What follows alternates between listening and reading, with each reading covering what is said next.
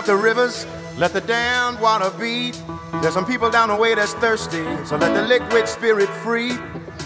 The people are thirsty because of man's unnatural hand.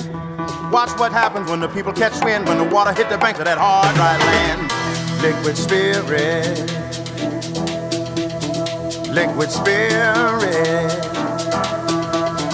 Liquid spirit. Liquid spirit. Clap your hands now. Mythe de Boss. Ravi d'être avec vous. C'est sur Radio Judaïka, c'est également sur notre application Radio Judaïka que vous retrouvez bien sûr sur l'Android Store et le Google Store. C'est comme ça qu'on dit Laurent Non, l'App Store. L'App Store. L'App Store. hein. L'autre je connais moins Android. Hein. Bah, Play Store. C'est tout Play- ce qui est Play ah mais Store, voilà, ouais. Play Store. Play Store. Heureusement, heureusement qu'on a des euh, tech euh, geeks, euh, je sais pas comment on va les qualifier, mais on va en parler avec eux, hein, nos invités. Je vous laisse peut-être euh, les présenter. Bonjour à tous, on a le plaisir de recevoir euh, aujourd'hui Gabriel Gulberg et Nicolas Debré. Bonjour. Bonjour messieurs. On va parler de, de votre parcours bien évidemment. Euh, je ne sais pas si on peut vous mettre une casquette, deux casquettes, trois casquettes, euh, parce que finalement euh, vous, avez, vous avez une belle histoire, mais il y a, y a quand même un fil conducteur dans, dans, dans tout ce qui vous anime, c'est le digital, l'univers digital. Ouais, clairement. Et, et- et c'est vrai que quand, quand- quand- quand des gens me demandent, tiens, mais, mais qu'est-ce que tu fais maintenant? Je dis, bah, écoute, c'est un peu complexe parce que j'ai plusieurs casquettes. Et donc l'expression casquette était, euh, était assez juste. Mais c'est vrai que le, le fil conducteur et la façon dont on, on s'est rencontrés vient du, du- du monde du digital. On va parler de votre histoire. Il y a l'agence digitale Semetis, il y a aujourd'hui Acacia, il y a votre prise de participation dans une autre agence digitale de Dot Society. Mais on va commencer par euh, le début. Vous venez d'où, euh, Nicolas et Gabriel? Vas-y, Gabriel. Alors moi, euh, puisque je parle sur Radio Judaïka, je pense que les gens sont, sont au courant, je viens de la communauté juive d'Anvers. Vous êtes anversois Absolument. et vous avez laissé votre accent anversois là, le, de côté ou vous l'avez Je ramené suis un immigré flamand à Bruxelles. Il n'y a pas je peux le beurre. J'ai- J'ai j'ai réappris le français ici à Bruxelles. Donc vous êtes un, un- un pur produit de la Tarkémonie, c'est ça? Euh, vous avez, fait, vous avez fait un parcours classique Anvers Pire encore, j'ai commencé à la Yavnet, donc j'ai commencé euh, euh, au Bnei Akiva, pour ceux qui connaissent les mouvements de jeunesse euh, juifs. Euh, j'ai cru comprendre qu'il y avait le lac Baomer le dimanche dernier. Exactement, c'est bien passé. Radio Judaïka était présent et euh, on a filmé tout ça sur les J'ai vu, c'est génial. Qui a gagné? La Chomera Tsaïr. C'est génial. Moi, je viens du temps où le Bnei Akiva gagnait une année sur deux. C'est il y a très longtemps. Voilà. Et alors, vous, vous euh, donc, euh, Anvers, Yavne, Tarkémonie, euh, Le Bné. Et puis, qu'est-ce qui vous pousse à, à débarquer à Bruxelles? Alors, avant, avant ça, j'ai fait une petite pause. Je suis allé en Yeshiva Tesder.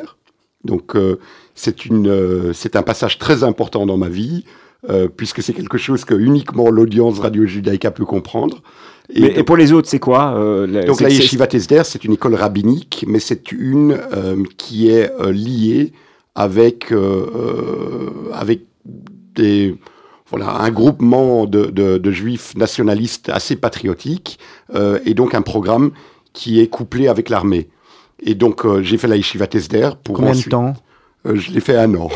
Heureusement que je n'ai pas fait les cinq années. c'était- vous, avez, vous, avez, vous avez abandonné euh, Non, non, non, non. C'était le but de faire un an et de, et de le cadrer euh, comme, comme faisant partie de mon éducation formelle qui était. C'est quoi? Euh, c'est- C'est vos parents qui vous ont demandé d'y aller ou c'est vous qui aviez envie de, de le faire de vous-même pour, pour l'avoir justement dans vous? C'est moi. À ce moment-là, j'étais assez religieux, j'étais assez sioniste, euh, j'étais, j'étais très attiré par la vie en Israël euh, et j'ai passé un très bon moment là-bas, mais j'ai vite compris que ma vie, elle se fera ailleurs, en Europe, plutôt qu'en Israël.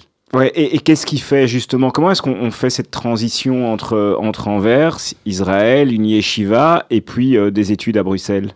Alors, je pense que c'est la passion des gens, le fait de, de- d'être ou d'être baigné dans un environnement assez international, où on rencontre des gens de partout, où il y a une diversité euh, qui est encore plus large que la diversité que nous rencontrons en Israël.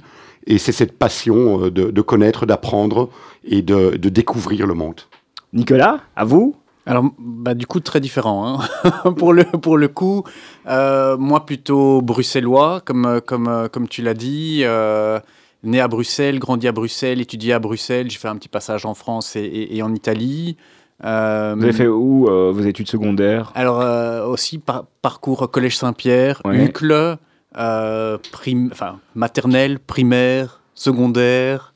puis passage à l'ULB, toujours pour rester à Bruxelles, euh, Solvay. Donc euh, très... euh, Très local. Ouais, très, très, très, très local. Mais, mais, mais je rejoins Gabriel nouveau parce que finalement, ça fait déjà 15 ans qu'on se connaît, qu'on se, on se, on se lâche plus. Et il y a cette diversité à Bruxelles pour avoir connu en fait tous les milieux. Qu'est-ce que- qu'est-ce que vous êtes apporté l'un à l'autre? Euh, bonne question. C'est toujours la question qui fait que on, on s'est jamais disputé en, en- en 15 ans de collaboration, des hauts, des bas. On n'a jamais eu de, de, de couple. Et donc on est similaires et tellement différents. On a des parcours différents et en même temps tellement similaires. Et donc je pense à un, certain équilibre. Quand lui il est un peu down, je reprends le relais et inversement. Et puis on se complète, on se challenge. Et, euh, et- et- on a ce, ce- ce set de valeurs que, que Gabriel disait, qui est, qui est, qui est assez similaire, euh, et, et- et oui, clairement qu'on qu'on partage. Nicolas a découvert, en fait, ces 15 dernières années, qu'il a énormément de valeurs juives. Et je pense que c'est ça ce qui nous unit. Vous l'avez converti? Euh, en partie, mais pas seulement lui, on va vous raconter. Je pense qu'on a converti plus de 200 personnes ici à Bruxelles. Quels sont vos, vos, vos rôles respectifs au, au sein de la société, sans qu'on rentre encore dans la société, car Ouais, on fait. y reviendra un peu plus tard, mais c'est juste pour avoir un aperçu global. euh, Ben, on a toujours eu cette difficulté de, de- de- de classer nos, nos rôles, et on les a classés où Gabriel s'occupe de l'extérieur et moi de l'intérieur de l'entreprise. Ce qui est rigolo aussi, c'est qu'on va, on va en discuter dans l'agence Métis. Les trois, quatre premières années, euh, on voulait pas de titre. Et en plus de ça, on s'est appelé euh, founder parce qu'on trouvait que le titre de co-founder, c'était nul, quoi. C'était pas représentatif dans des conférences.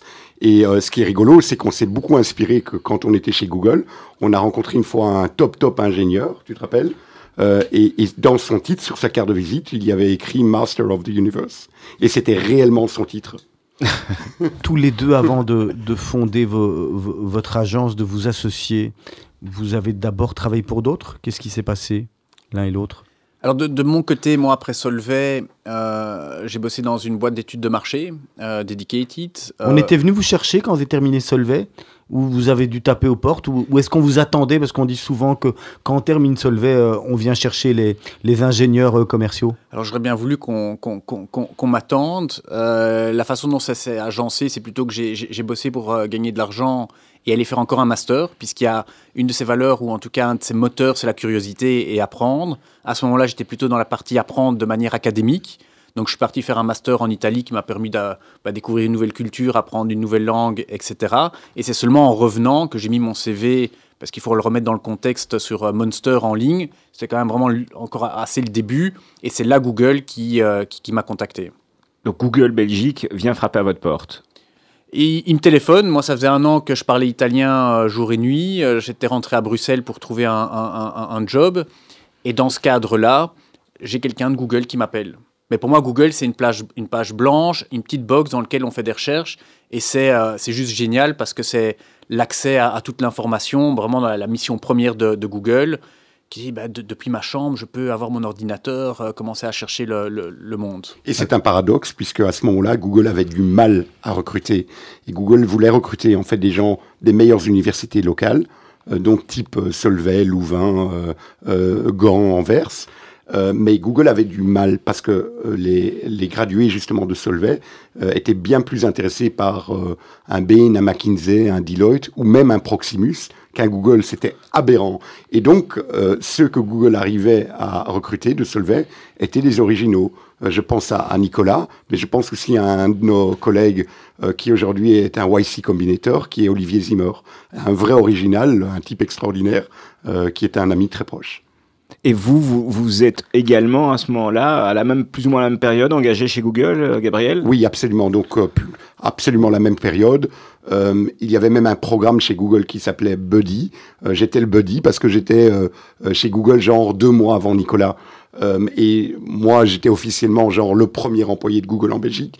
Nicolas est probablement le deux ou le troisième. Donc, on était parmi les, les premiers employés du bureau de Google Belgique. Vous avez appris beaucoup chez Google? Est-ce qu'aujourd'hui ça vous, ça vous sert encore? Et alors, question euh, euh, déjà d'après, il paraît qu'on est tellement bien chez Google, on est tellement bien euh, servi, payé, etc., que c'est compliqué d'en sortir et qu'on on fait tout, on vous donne tous les avantages nécessaires Alors, pour ne pas partir. Ouais, sur la première partie de la question, clairement, parce que c'est un, c'est l'univers startup qui débarque dans les années 2005-2006. Donc c'est Donc on est en plutôt 2006. nouveau. Ouais, c'est c'est Ouais. bien, c'est important de mettre la chronologie. Donc 2005-2006. C'est ça. Ouais. Et donc, ça, ça nous amène cet, environnement start-up Silicon Valley qui n'est pas du tout à la mode. Donc, nouveau, pour revenir sur Solvay, les étudiants, ils font finance, ils font euh, contrôle de gestion, ils font éventuellement marketing. Mais le côté digital et entrepreneuriat n'est pas du tout euh, en vogue. Et donc là, ça ouvre l'esprit sur le, le possible. Puis, ça ouvre aussi le, le, le débat sur... euh, on n'est pas une question de titre pour l'autorité, mais une question de, de pensée. Donc, on n'a pas une hiérarchie typique qu'on peut retrouver dans une société, on va dire plutôt française, pyramidale, le chef. Donc, au niveau des cultures, c'est un peu un choc. C'est une façon de voir le monde, une façon de résoudre des problèmes très ingénieurs par la technologie.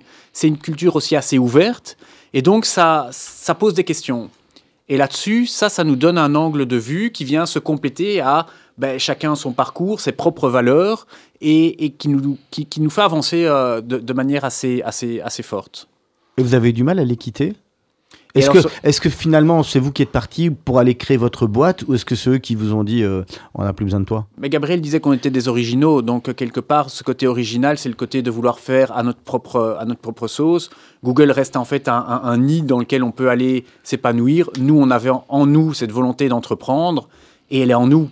Et donc, tout était aligné pour lancer notre, notre propre entreprise. Il y, a, il y a une petite anecdote, c'est que quand on était chez Google, euh, souvent on sortait une métaphore, on disait qu'un an euh, de travail chez Google, c'est comme euh, sept ans dans la vie réelle, donc on appelait ça des années de chien. Euh, et on disait, voilà, ah, tu as passé trois ans chez Google, ah, c'est trois années de chien. Donc en gros, c'est comme si tu as passé 20 ans ailleurs. Ça, c'est une anecdote. Une autre anecdote, puisque de nouveau, on, est ici à Radio Judaïka et on peut euh, parler à, une audience qui nous comprend, c'est que euh, chez Google, il y avait un, un une genre de règle qu'on ne parle pas de politique et pas de religion. Mais nous avons découvert nous-mêmes que la société avait des valeurs fortes qui étaient dérivées également par ces deux fondateurs qui ont euh, des backgrounds très juifs et qui sont des valeurs très juives qui sont devenues des backgrounds universels et dans lesquels nous nous sommes énormément inspirés euh, pour construire euh, notre société sémétisse. Dans un instant, on va justement, on va, on va se plonger dedans, dans, dans ces métis. Euh, on va essayer de comprendre un peu comment, euh, ben, comment est-ce qu'on fait le grand saut, euh, comment est-ce qu'on ose quitter Google pour créer sa propre agence. Et là, on est en quelle année, Nicolas? On est en 2009. 2009. Donc, vous, vous restez 4 ans chez Google, c'est ça? Oui, à peu près trois ans, oui. 3 ans. On vous a demandé de faire le choix de deux titres musicaux. Il y a Herbert Pagani. Oui, faisons ça. On démarre par Herbert Pagani. Vous expliquez pourquoi peut-être juste au préalable Plaidoyer pour ma terre? Alors, euh, puisque ce qu'on veut vous expliquer, surtout dans notre euh, aventure entrepreneuriale Sémétis, c'est que les valeurs Sémétis sont énormément basées sur des valeurs juives et que euh, rien de mieux que de l'expliquer de par cette chanson. Euh, ce que nous voulons également euh, expliquer, c'est que notre manière de travailler était une disruption totale dans le secteur et que quand euh, Herbert Pagani dit euh, que les juifs sont des emmerdeurs et que et qu'ils remettent en question pour voir plus loin et changer le monde pour changer le destin, c'est exactement la philosophie sur laquelle nous sommes basés quand nous avons construit Sémétis. Allez, on va se retrouver d'ici quelques instants. Ah, je sais pas si on saura écouter l'entièreté de Plaidoyer pour ma terre, ce serait peut-être un peu dommage, mais, mais à mon avis, on devrait l'écourter, mais on, on va déjà écouter une bonne partie. 11 novembre 1975. Hier, j'étais dans le métro et j'entends deux dames dire T'as vu encore ces juifs avec leurs histoires à l'ONU Quels emmerdeurs. C'est vrai, nous sommes des emmerdeurs. Ça fait des siècles qu'on emmerde le monde. C'est dans notre nature, que voulez-vous? Abraham, avec son Dieu unique, Moïse avec ses tables de la loi, Jésus avec son autre joue toujours prête à la deuxième baffe, puis Freud, Marx, Einstein, tous ont été des gêneurs, des révolutionnaires, des ennemis de l'ordre. Pourquoi? Parce qu'aucun ordre, quel que fût le siècle, ne pouvait les satisfaire, puisqu'ils en étaient toujours exclus. Remettre en question, voir plus loin, changer le monde pour changer de destin, tel fut le destin de mes ancêtres. C'est pourquoi ils sont haïs par les défenseurs de tous les ordres établis. L'antisémite de droite reproche aux juifs d'avoir fait la révolution bolchevique. C'est vrai, il y en avait beaucoup, en 1917. L'antisémite de gauche reproche aux juifs d'être les propriétaires de Manhattan. C'est vrai, il y a beaucoup de capitalistes juifs. La raison est simple. La religion, la culture, l'idéal révolutionnaire d'un côté, les portefeuilles et les banques de l'autre sont les seules valeurs transportables, les seules patries possibles pour ceux qui n'ont pas de patrie. Et maintenant qu'il en existe une, l'antisémitisme renaît de ses cendres, pardon, de nos cendres, et s'appelle antisionisme. Il s'appliquait aux individus, il s'applique à une nation. Israël est un ghetto, Jérusalem, c'est Varsovie. Les nazis qui nous assiègent parlent arabe. Et si leur croissance se déguise parfois en faucille, c'est pour mieux piéger les gauches du monde entier. Moi qui suis un juif de gauche, je n'en ai rien à faire d'une certaine gauche qui veut libérer tous les hommes du monde aux dépens de certains d'entre eux. Car je suis précisément de ceux-là. D'accord pour la lutte des classes, mais aussi pour le droit à la différence. Si la gauche veut me compter parmi les siens, elle ne peut pas faire l'économie de mon problème. Et mon problème est que depuis les déportations romaines du 1er siècle après Jésus-Christ, nous avons été partout honnis, bannis, traqués, dénoncés, écrasés, spoliés, brûlés et convertis de force. Allez, c'est là un texte vraiment euh, édifiant, magnifique et malheureusement, je dirais encore, euh, encore d'actualité euh, aujourd'hui. Un hein, plaidoyer pour ma terre. Herbert Pagani, très moderne, très à propos. Gabriel Goldberg et Nicolas Debré sont nos invités aujourd'hui. On parle de leur parcours. Bah, on était juste avant l'interruption musicale chez Google 2008-2009. Et puis là, qu'est-ce qui, qui a été l'élément déclencheur où vous êtes dit, euh, tiens, si on faisait un projet ensemble, et pourquoi pas créer une agence? Alors l'histoire commence bien chez Google. C'est vrai, Google en Belgique. Vous étiez chez Google à ce moment-là, quand vous vous êtes dit ça L'histoire commence là, et euh, en fait, à ce moment-là, il n'y avait pas de responsable agence ou distribution. Et donc, euh, je, me suis porté volontaire pour faire ce job.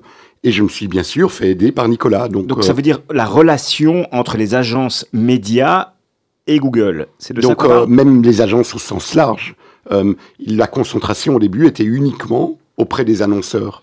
Il n'y avait pas de responsable agence, que ça soit centrale d'achat média, que ça soit euh, euh, agence créative ou agence spécialisée, qui d'ailleurs, les agences indépendantes, c'est celles qui portaient le marché et qui accompagnaient à la limite les grandes sociétés. Il n'y avait pas de responsable agence et je me suis porté volontaire. J'ai pris ce job euh, de, de cœur au-delà de mon job euh, opérationnel dans, dans, dans, le bureau. Et on a commencé à côtoyer euh, le, le, monde de la distribution que nous trouvions euh, extrêmement traditionnaliste. Et donc Nicolas et moi, on, on voulait les faire évoluer. Alors, juste une chose, qu'est-ce que vous entendez par le monde de la distribution? Toutes les agences qui euh, travaillaient sur des campagnes Google à ce moment-là, Facebook n'était pas encore lancé, mais disons Google et autres médias digitaux, euh, euh, au compte de leurs clients. Et nous euh, avions catégorisé trois catégories. La première catégorie étant les centrales d'achat médias, qui sont en fait les anciens acheteurs télé et radio, qui eux ouvraient des départements digitaux allez, dans les années 90 ou début 2000. Mais de la même façon que qu'on achetait à l'époque de la TV, de la radio ou de la presse écrite. absolument. Et la deuxième catégorie était la plus importante et intéressante, c'était les, les agences digital marketing émergents, euh, souvent indépendants, euh, qui souvent aussi travaillaient en tant que sous-traitants pour les centrales d'achat médias. Et la troisième catégorie étant les agences web plutôt créatives, euh, indépendantes ou groupes, euh, qui ne sont pas nécessairement acheteuses, mais qui aiment intégrer les capacités Google ou autres au sein de leur campagne pour ensuite briefer les annonceurs pour faire les achats adéquats dans, dans, les plateformes adéquates. Et, et qu'est-ce qui vous donne alors justement ce déclic ou vous, cette envie de, de, de vous lancer et alors, de quitter, et de quitter le, la, la belle maison? Alors une, une, une, histoire rigolote, c'est que euh, bon, nous, nous, nous, étions entrepreneurs, nous, nous, voulions entreprendre clairement, nous voulions aussi ouvrir une agence, mais à la base, nous voulions aider le, le milieu des agences à, à, grandir plus vite que sa courbe naturelle, à embrasser euh, la technologie, à s'ouvrir à de nouvelles idées. Il faut, il faut bien réaliser aussi à ce moment-là que Google remettait en question totalement la relation qui existait sur le marché entre une régie publicitaire, média, euh, et, euh, et un acheteur. Euh, ça veut dire que combien de fois est-ce que euh, j'ai eu des, des, centrales d'achat médias traditionnelles euh, qui voulaient absolument négocier euh, les, les, terms and conditions, dans lesquels ils n'ont pas fait modifier un mot. Combien de fois est-ce que j'ai eu euh, des centrales d'achat qui, qui, voulaient euh, négocier les prix, mais là aussi, euh, c'était dépendant des enchères? Ou combien de fois est-ce que j'ai déjà eu des annonceurs en face de moi qui me disaient que qu'ils voulaient acheter la première page et qui s'en foutaient de, de, de, de, la notion de la qualité ou de l'utilisateur? Donc c'était une révolution à ce moment-là. Et nous avions formé un modèle que nous appelions le triangle magique, qui était la base du marketing consultancy euh, ici en Belgique, que nous avons présenté à une vingtaine d'agences. Et, et, et, à ce moment-là, euh, les agences nous, ont unanimement toutes regardé de haut en disant que c'est très joli comme théorie, mais que ça ne fonctionnerait pas en Belgique. Ouais, et, Google dit quoi, Nicolas, à ce moment-là, quand vous leur annoncez que vous allez partir pour créer votre propre agence Est-ce qu'ils essayent de vous retenir? Comment ça se passe à ce moment-là? Il faut savoir qu'on a quand même préparé de comment positionner l'agence, qu'elle y sera racontée. En on parallèle. En parallèle, quand on bossait chez Google, donc ça nous a mis quand même une gestation de, de, de 9 mois, quasiment euh, symbolique. Et c'est début euh, 2009 qu'on décide d'annoncer qu'on va, qu'on va démissionner et euh, qu'on va lancer notre propre agence. À ce moment-là, on venait tous les deux de recevoir une promotion. Donc en parallèle, on avait fait très bien notre boulot au sein de Google, au point Et on d'avoir était les seuls du bureau. avoir notre promotion et en parallèle on annonce qu'on part. Au final, Google a d'un côté la première peur qui est de se dire mais euh, oh, ça va ça va ça va ça va avoir un impact sur euh, sur notre distribution actuelle parce que les gens vont se dire ils ont de l'information privilégiée etc. Et de l'autre dire mais en fait nous c'est un avantage que nouveau pour remettre dans le contexte on parle d'une époque où les dépenses médias dans le général, ben, le digital, le target était d'arriver à 10%. Aujourd'hui, encore aujourd'hui, il y avait un article, je pense, dans un des, des- grands quotidiens économiques, où on parle que plus de 50% des du, budget média part dans le digital. Ça veut, ça veut dire que le, le reste est en train de disparaître. Dans les années qui viennent, on, je sais pas, on lira plus de journaux à part, euh, à part sur la tablette. Et ou- comment vous voyez-vous un peu l'avenir justement Il y a deux éléments. C'est que ce n'est pas une question de disparition. Euh, nous ne sommes pas là pour dire La que... transformation Donc, un, c'est une transformation, c'est un réajustement pour ajuster à la limite où se trouve le consommateur vis-à-vis de l'investissement. Euh, si nous comparons euh, euh, en termes de temps où se trouve le consommateur aujourd'hui, le digital devrait être plutôt à probablement vers les 70%. Il y a dans certains pays en Hollande où c'est vers 4 80%. Donc ça, c'est le premier point. Le deuxième point, c'est que les autres médias se digitalisent et donc euh, pourraient être achetés d'une manière plus programmatique. Et donc, c'est une évolution naturelle. Vous, vous créez votre agence. euh, comment est-ce qu'on s'y prend euh, Enfin, c'était sur quelle base ou sur quelle euh, valeur, mission Qu'est-ce que vous, qu'est-ce que vous vous mettez comme comme objectif au départ? Comment est-ce que vous avez voulu positionner? Donc, je vous pose plein de questions à la fois. Je vous, je, je jette les, les, les éléments euh, Et on les rattrape au vol. exactement. Et donc là-dessus, euh, une des premières discussions qu'on a eues, c'est ça sera quoi le, le endgame? Qu'est-ce qu'on veut? Et de mon côté, moi en Italie, j'avais suivi un cours d'entrepreneuriat où il y avait un entrepreneur israélien et un entrepreneur italien. Et c'était assez frappant parce que l'israélien disait Mais moi, dans ma vie, je veux monter sept entreprises. Pour garder- 7, le chiffre 7. Oui, pour garder un peu la, la- la symbolique. Et l'italien dit, mais moi, en fait, je veux le transmettre à cette génération. Et nous, on dit, bah, qu'est-ce et nous, à ce moment-là, ben, en fait, nous, on est plutôt dans la version israélienne. On veut monter une entreprise, mais déjà qui nous dépasse. Donc, c'est pas deux personnes anciennes chez Google, Gabriel et Nicolas, c'est c'est métis. Une marque. C'est Pourquoi c'est quoi ces métis Et ces métis, en fait, euh, euh, je, je vais parler de la première partie, comme ça tu pourras raconter la, la deuxième, surtout qu'en plus tu reviens de, de- de- de Grèce.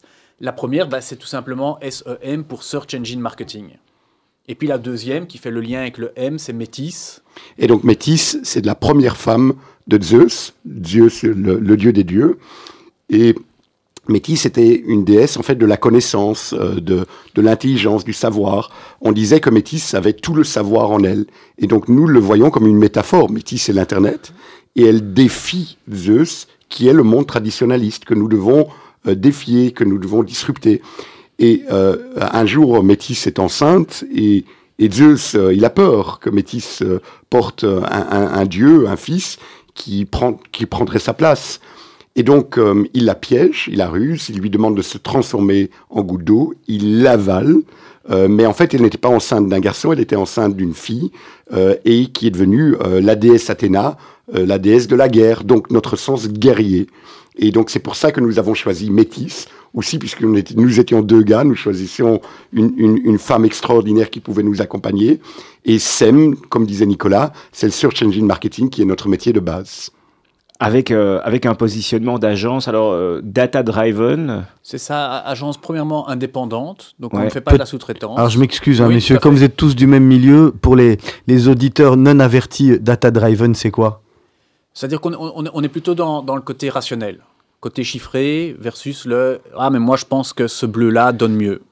qui est le côté un peu plus émotionnel. Et les, deux doivent aller de pair, mais chacun a des affinités qui vont plutôt dans le côté, on va dire, créatif et le côté plutôt rationnel. Et donc nous, on part plutôt sur une approche très rationnelle. On va t'amener autant de personnes sur ton site, autant de personnes vont convertir, faire un achat, et toi, tu auras investi autant d'euros, donc ton, retour sur investissement sera de autant. Donc c'est vraiment très, très, très traditionnel.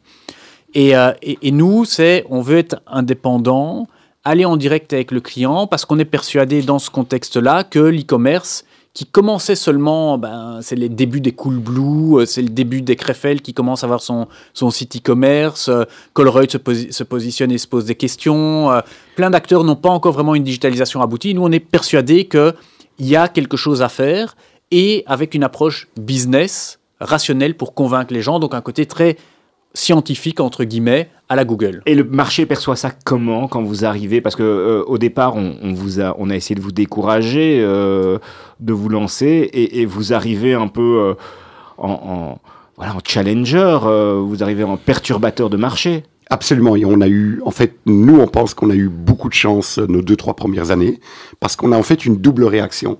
D'une part, il y a le marché traditionnel, qui n'acceptent pas que deux employés de Google puissent leur faire concurrence.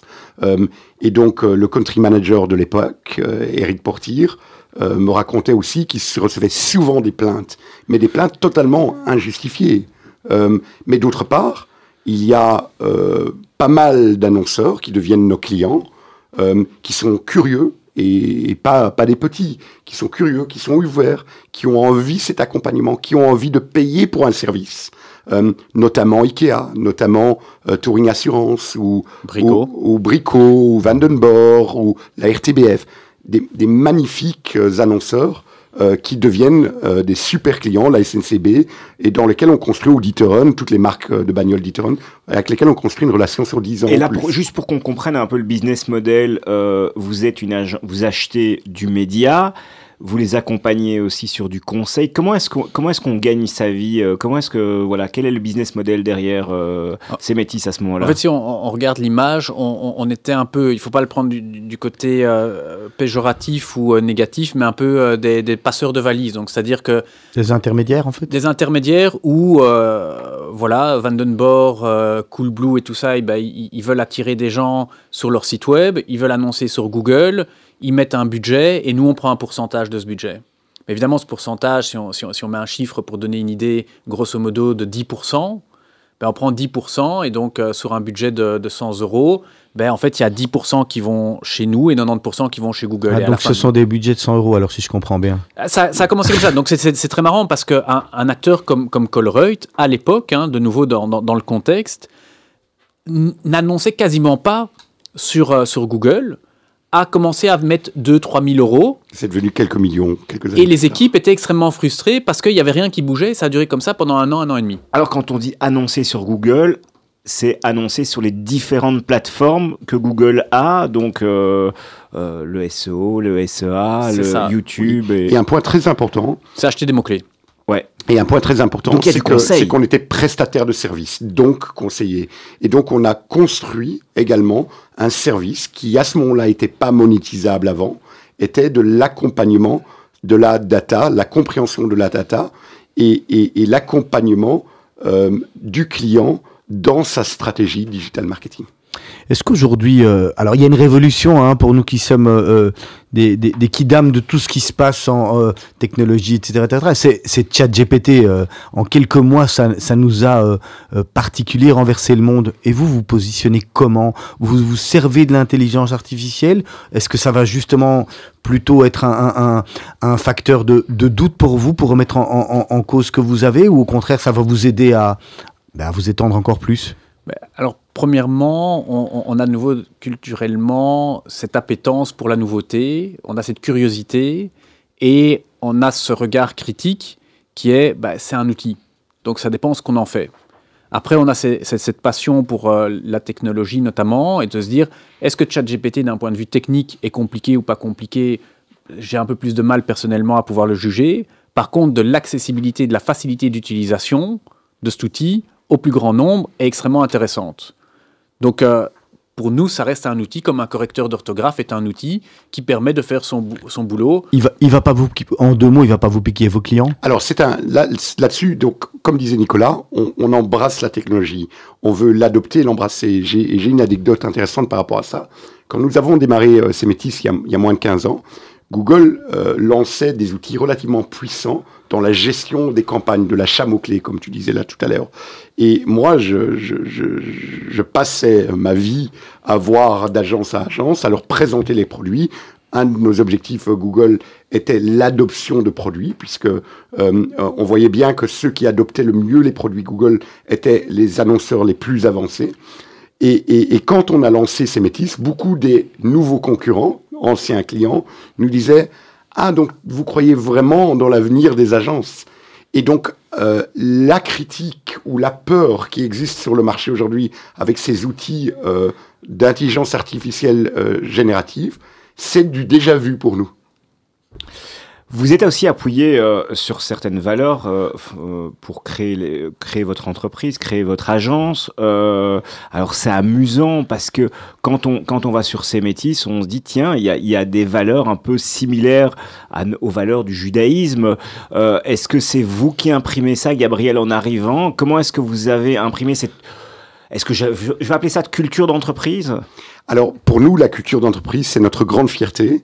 C'est aussi là-dessus qui s'est basé énormément notre histoire entrepreneuriale, notre différenciateur sur le marché et notre disruption. Quand Herbert Pagani dit euh, que, que, nous sommes là pour remettre en question et voir plus loin et changer le monde pour changer, changer destin. son destin, eh ben, il dit, en plus, il va même plus loin, il dit que c'est pour ça que nous sommes haïs par les défenseurs de, de tous, les, les ordres établis. établis. Et c'est exactement la même chose pour nous. Quand on a établi ces métis, on était très attractif dans notre microcosme, qui était notre staff, nos clients.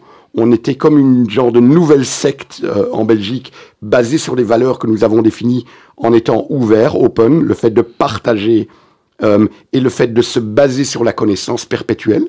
Et, et ce qui est rigolo, euh, suite à ta question, c'est que l'équipe, ces sans nous, a réécrit ces valeurs et euh, je cite ce qu'il y a publiquement sur le site web.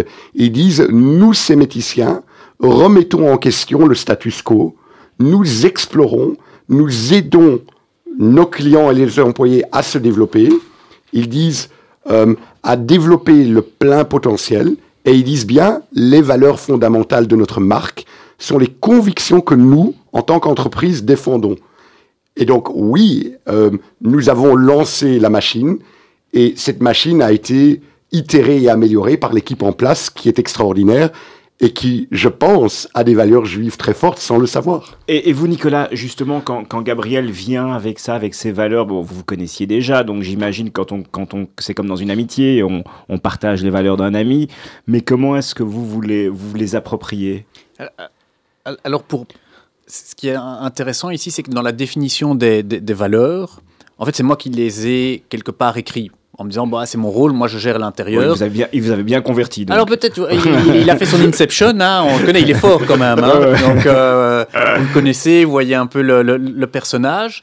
Et on part en fait dans cette idée de mais tiens, mais comment capturer des, des valeurs? Alors on fait un peu Startup Nation, des hashtags euh, Open Share Knowledge, euh, c'est super. Et puis après la question suivante, c'est en fait c'est ce qui nous correspond et comment on l'implémente dans la vie de tous les jours de l'entreprise? Donc comment on va aller parler dans les universités, comment on va écrire des articles, comment on va aller dans des conférences, comment on va remettre en, en, en cause ce qu'on sait et comment on s'auto-challenge. Mais c'est marrant parce que quand, quand, vous aviez toutes ces ambitions-là, tous ces projets au moment où vous créez votre agence, parce que finalement, euh, quand on crée une agence, bon, on doit faire tourner la boutique, mais vous, vous aviez... En on, plus... voulait sortir du lot. Euh, et en plus de ça, euh, on n'est pas, euh, et on va l'entendre sur le choix euh, musical par après, on, ne l'a pas fait euh, pour l'argent, euh, pour, pour, pour, pour, pour, pour la valeur économique. On l'a réellement fait pour euh, euh, dessiner à notre sauce euh, notre valeur, notre société, nos frustrations ou nos combats.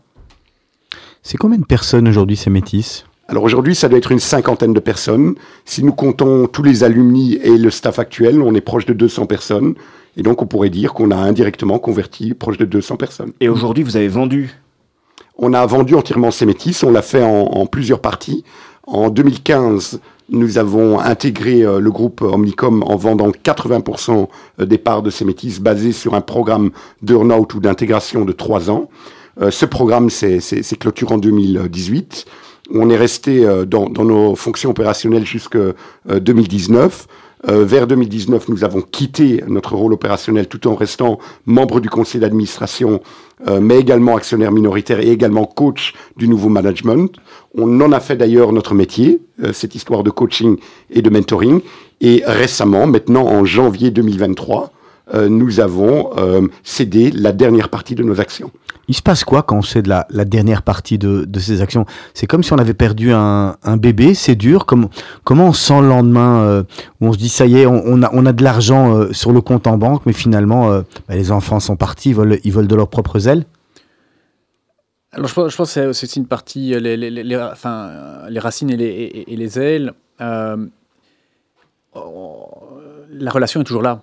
Donc, c'est-à-dire que oui, d'un point de vue technique, on n'est plus actionnaire ou on n'a plus le contrôle ou opérationnellement, mais ça fait partie de l'histoire. On avait décidé depuis le début que pour notre expérience, pour apprendre, pour après partager, on monte une société. On a eu la chance qu'on a eu, qui, voilà, les, astres se sont quelque part alignés. On la vend, on fait cette expérience d'intégration et puis on transmet. Et vous faites quoi le lendemain? Vous avez tout, vous avez l'argent qui arrive sur le compte il se passe quoi? Vous allez. Alors, alors, alors, alors c'est champagne, vous allez au restaurant, vous allez en vacances ah, C'est intéressant. Pour, pour la métaphore, euh, revenons sur l'histoire de, de, Métis. Donc, euh, qu'est-ce que devient Métis? Ben, Métis, on a en fait écrit notre histoire euh, dès le départ, parce que Métis, elle intègre le corps de Zeus. Mais qu'est-ce qu'il en reste? Eh ben, il en reste la déesse Athéna. Et la déesse Athéna, celle qui a la chouette sur l'épaule gauche, eh ben, ce sont les séméticiens, avec leurs valeurs fortes. Et parmi les séméticiens, il y en a une qui, euh, qui lance euh, des satellites en orbite. Euh, il y en a un qui est aujourd'hui le PDG de, de, de, de, de Dandois, Alexandre Elson. il y en a quatre qui ont fondé une société extraordinaire qui s'appelle Human 37. On les salue. il y en a une qui est cofondatrice d'une agence dans laquelle on a investi euh, et que nous soutenons dans justement le digital marketing spécialisé dans, dans la mode et, euh, et, le lifestyle beauty euh, de Dot Society. Et donc on a un réseau, on a une famille que nous pouvons soutenir. Oui, mais ça c'est ce que vous avez semé. Mais la question d'Olivier, c'est qu'est-ce que vous avez fait euh, Comment est-ce comment est-ce qu'on on, célèbre un, succès Ça, c'est tous les jours euh... Alors pour, pour l'anecdote, très, très, de manière très pratique, le, soir même, moi j'étais me faire un durum.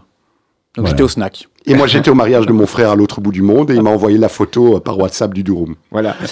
et, et, et, pour revenir un tout petit peu en arrière avant ça, c'était un objectif de se faire racheter par un grand groupe euh, quand on crée, on crée son agence euh, Alors, média Oui. Au départ, oui. Vous dites parce que nous étions novices et oui parce que nous nous sommes fixés un objectif sur 10 ans. Cet objectif, on l'a en fait fait sur 15 ans, mais oui. Et oui, je l'ai entendu dans un autre programme que vous aviez avec Raphaël Abou, euh, qui nous a d'ailleurs soutenu dans, dans, ou qui nous a accompagné dans la revente. Eh ben, euh, lui disait aussi que c'était un défaut en Belgique que les entrepreneurs voient l'exit comme, comme, comme, un, comme une marque de succès. Et donc ça fait également partie du fait qu'on était jeunes, novices, excités, euh, euh belges. Euh. Vous étiez au-delà de vos chiffres, en dessous ou, On était bien au-delà. Euh, donc nous, nous étions bien au-delà. Euh, euh ces métis, euh, en, quelques mots, c'est un chiffre d'affaires média compris de proche, probablement vers les 100 millions d'euros annuels. c'est un EBITDA d'entre 3 et 4 millions annuels. C'est une équipe d'une cinquantaine de personnes. c'est une croissance dans notre temps de à peu près 25-30% quasi linéaire annuel. C'est toujours la même chose puis que vous avez quitté. Est-ce que la, la, boîte, elle, elle va dans la... Bah, vous la regardez, euh, vous dites que vous la coachez encore. Est-ce qu'elle va dans la direction dans laquelle vous, vous l'avez laissée Alors, je ne sais pas ce qu'il prépare aujourd'hui. Il prépare peut-être une internationalisation ou peut-être il, il, prépare plus une intégration. Je ne suis pas dans le secret euh, du groupe, donc je ne peux pas vous répondre à la question de l'avenir. Je peux vous parler du passé, mais pas de l'avenir. Et quand on, quand on quitte euh, et qu'on se retrouve, parce que j'imagine que vous aviez déjà préparé euh, l'après euh, depuis un petit temps, vous n'aviez pas envie de, de, de refaire un petit peu la même chose mais différemment. On vous dit tiens, est-ce qu'on recréerait pas euh, une agence digitale mais, mais en, en, évitant certaines erreurs, à moins que vous ayez des, des, des, des des blocages de Omnicom qui vous interdisaient de, de faire. De non, alors au, au, point de vue légal, non, on n'avait aucun blocage. Par contre, à un moment, on avait, on, a, on avait mangé notre soupe. Donc, c'est-à-dire que le monde digital, le monde d'agence, c'est notre première volonté. On s'est dit, bon, regardez, bon, on a à peine 40 ans, qu'est-ce qu'on fait? Il y a encore pas mal d'années devant vous nous. Vous vouliez encore rester à deux Vous n'en aviez pas eu marre l'un de l'autre? Euh, Écoute, je pense pas, non. La preuve, on est, on, est toujours là plus tard. Donc. Euh, euh, on, on, on, devient. Ce qu'on veut surtout, c'est travailler avec des gens intéressants sur des super projets. Et donc, s'il y a des gens dans l'audience qui nous écoutent, euh, s'il vous plaît, contactez-nous. Nous sommes à l'écoute euh, et nous sommes des excellents accompagnateurs au niveau accompagnement, au niveau prestataire de services ou au niveau investisseur. Mais ça, c'est Acacia. Ça, oui, ça, ça, et mais Acacia, Acacia existe déjà depuis 4 ans. Donc nous avons anticipé également notre sortie. Nous avons fait de l'accompagnement du management de ces métis notre métier.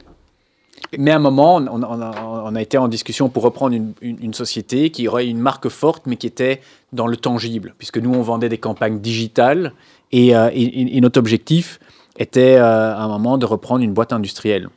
Et pourquoi vous ne l'avez pas fait?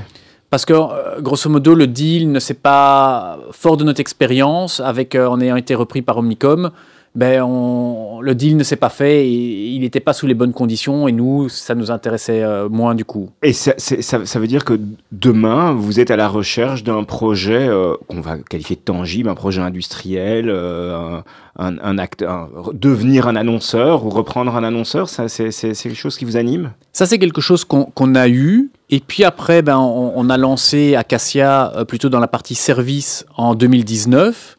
Et puis, on, on, a fait nos armes, puisque nouveau, on veut avoir les mains dans le cambouis. On s'est dit, première année, on va faire le métier nous-mêmes, parce qu'on passait d'un métier de gestionnaire de campagne très opérationnel à un métier de consultant.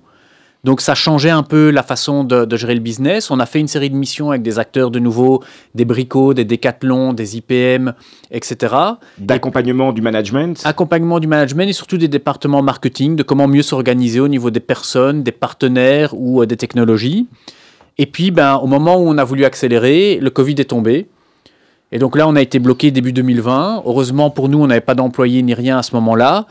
Et on a eu différents types de projets qui sont venus à nous. Et, euh, depuis lors, ben, on, vogue sur cet accompagnement avec euh, différents euh, profils, segments de clients. C'est combien de personnes aujourd'hui à Donc vous étiez deux. Vous avez dit que pendant le Covid, vous n'aviez pas, pas eu d'équipe. Aujourd'hui, vous êtes renforcés, vous êtes plus nombreux. Et c'est constitué comment? Alors aujourd'hui, ça, ça, reste nous deux. On, l'utilise comme un véhicule pour être dans le marché, ce qui nous permet en fait de rencontrer des, gens, d'investir. Pour ma part, je suis assez impliqué dans la scène startup ici euh, à Bruxelles et en Belgique. J'ai investi dans, dans, une quinzaine de, startups. Je suis dans, quasiment la moitié. Je suis dans les, conseils d'administration. Donc c'est un temps qui, est, assez conséquent. Je fais mon écolage. Donc euh, je me suis misé d'abord 7 ans et puis très vite je me suis dit que ça allait être plutôt 10 ans. Ce qui nous amène du coup à rencontrer énormément de gens passionnés, passionnants, pleins d'énergie, qui portent leurs projets, sur lesquels on peut avoir un impact. On, ne gère pas leur vie, mais on leur apporte une vision complémentaire. Et, euh, et certains deviennent clients Acacia, certains clients Acacia deviennent après des, des, des, des projets dans lesquels on, on, on investit. Vous investissez toujours à deux euh, Pas toujours, mais en fait... Euh, donc Nicolas, on, surtout... on, fait pas tout à deux et on n'a pas la même femme. on... C'était la dernière question. de, non, ouais, mais elles s'entendent bien. Mais mais mais mais, euh, euh, mais donc Nicolas a démarré. Souvent, c'est le cas. Nicolas il démarre, il est plus le pionnier. Il a investi à ce moment-là dans une dizaine de sociétés.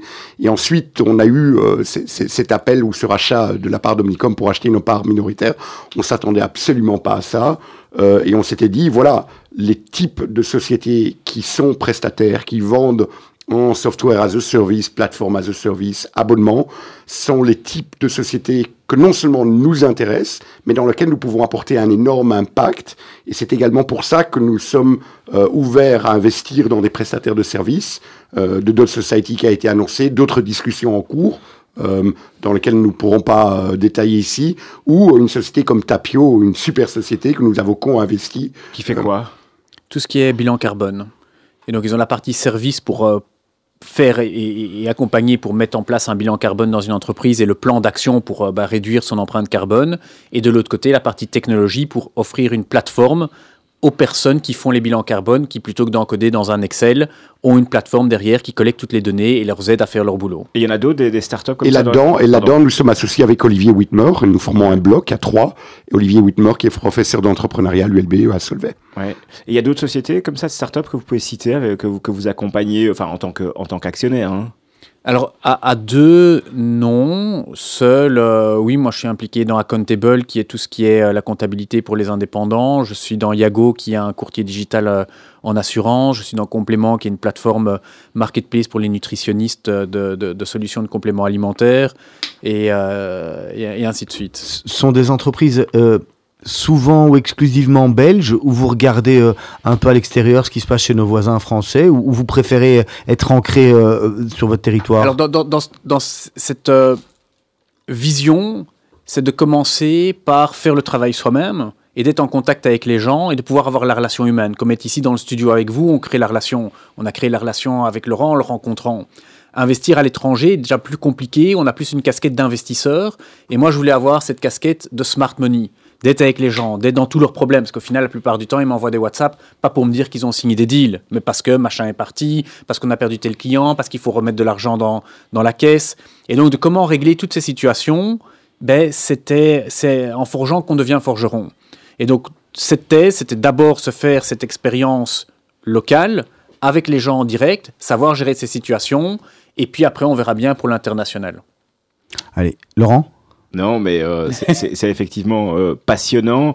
Euh, alors, on rappelle aussi, on l'a brièvement évoqué, vous avez vous accompagnez une agence digitale également. Vous êtes rentré dans le capital récemment, une agence Anvers néerlandophone avec une autre culture finalement que la vôtre. Qu'est-ce qui, qu'est-ce qui a, qu'est-ce qui a fait que le match fonctionnait entre vous?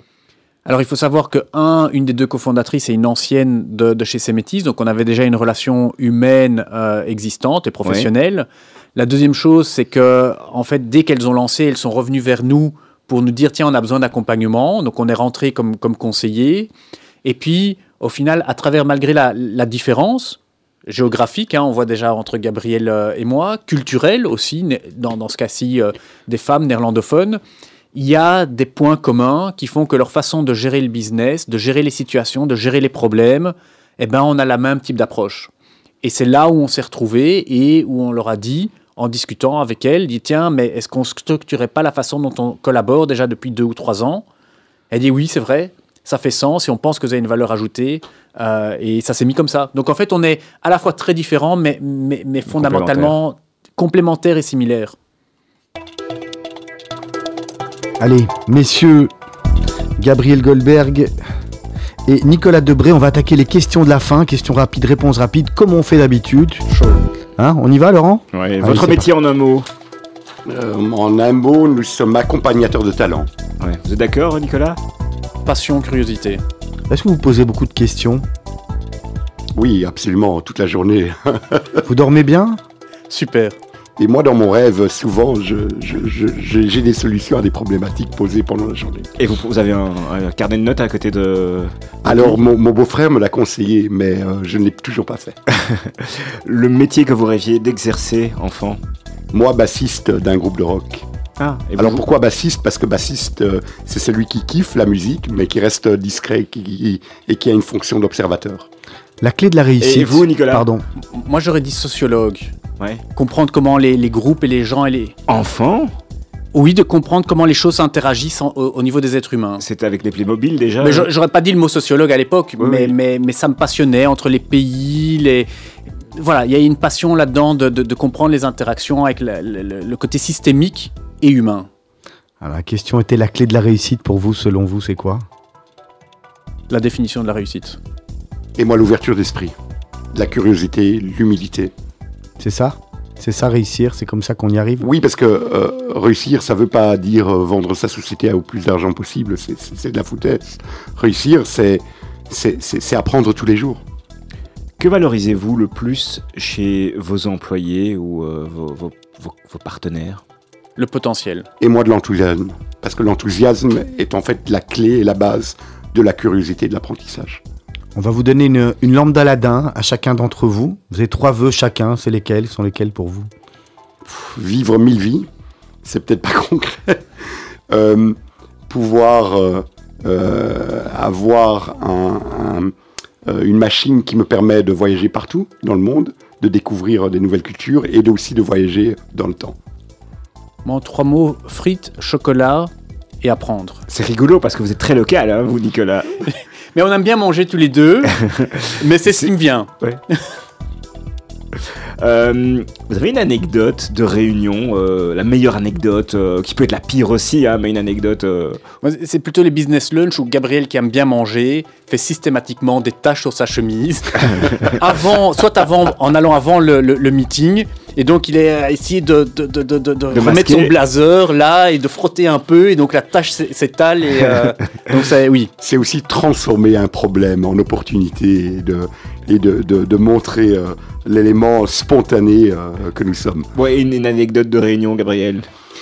Mais moi j'ai une, une anecdote assez négative, c'est que quand on a eu euh, des relations très tendues avec, euh, avec euh, un partenaire avec lequel on travaillait, c'était déjà la troisième réunion qu'on avait avec euh, ces deux dames et que, et que nous étions assez énervés et que et qu'elles sont arrivées les mains vides et que, et que nous les avons pris de haut et que nous leur avons demandé après une ou deux minutes si c'était ça ce qu'elles avaient préparé. Elles nous ont dit oui et qu'on s'est levé, on a dit bon arrêtons la réunion maintenant. Elles l'ont extrêmement ma- mal pris. Et c'était vos clients? C'était nos partenaires. Ah, d'accord. La dernière fois que vous avez eu mauvaise conscience Est-ce que les juifs ont mauvaise conscience? Pourquoi pas? Tout le monde a mauvaise conscience. Parce qu'on a cette culture où on regarde de l'avant, donc personnellement, je... Vous n'avez pas de mauvaise conscience? Faites jamais, Non, jamais, parce oh, que- celui-là, j'aurais, j'ai mal fait. j'ai Non, mal- parce que la, la- la question est l'apprentissage. Euh, C'est de se dire, OK, comment est-ce qu'on pourrait le faire mieux euh, la prochaine fois? Et donc, on regarde systématiquement de l'avant. Ouais, 100%. En fait, euh, ouais. Quel est votre conseil pour rester zen C'est relativiser. C'est dur, mais il faut relativiser. Ouais, je le je traduis souvent zoom in, zoom out. Comment, à un moment, on est zoom in très dans, dans ce qui se passe, et puis après, comment prendre ce recul pour relativiser, parce qu'au final, on est 1 sur 7 milliards, et il y a déjà eu co- combien de milliards d'êtres humains sur la, sur la Terre, combien de milliards de planètes et de systèmes solaires. Donc, euh, de nouveau, si on relativise un peu, on n'est pas grand-chose. Allez, la dernière question. Hein. Laurent, elle est pour vous Vous la allez-y, posez Allez-y. Quel conseil euh, euh, on vous a pas donné que vous auriez aimé recevoir euh, à 18 ans et pendant ce temps on écoute Je veux de l'or C'est de prendre son temps. C'est euh, ce que quand on est jeune, on est pressé, on veut toujours tout faire très rapidement. Et c'est ce qu'on avait planifié de faire en 10 ans, c'est de le faire en 20 ans, plutôt. Prendre Nicolas son temps. être encore plus focalisé sur le problème et le choix de la meilleure solution. C'est pas le problème en lui, c'est qu'à chaque problème des solutions, mais il y a plusieurs solutions, donc quelle est la meilleure solution? Messieurs, merci beaucoup. Merci à vous. On était ravis de vous avoir. Merci beaucoup Laurent. Merci Olivier. La semaine prochaine, à votre place, ah ben, on, aura, on part dans un, autre, euh, dans un autre créneau, Laurent. Philippe Geluc. Philippe Geluc qui On vous explique, on vous explique pourquoi est-ce qu'on a choisi cette chanson Ouais, Allez, dites, en. Alors très rapidement, on adore Daniel Balavoine, c'est un auteur-compositeur extraordinaire. Et donc, euh, d'une part, on va écouter Je veux de l'or, c'est tout le contraire des valeurs qu'on a prêchées, donc la partie euh, ironique, satirique, mais surtout parce que Daniel Balavoine était marié avec Coco Balavoine, et c'était également un magnifique couple juif-non-juif. Merci beaucoup, messieurs. À très bientôt. D'ici quelques minutes, vous allez re- retrouver Blaise Underlinden pour le grand journal de Radio Judaïka. À très bientôt.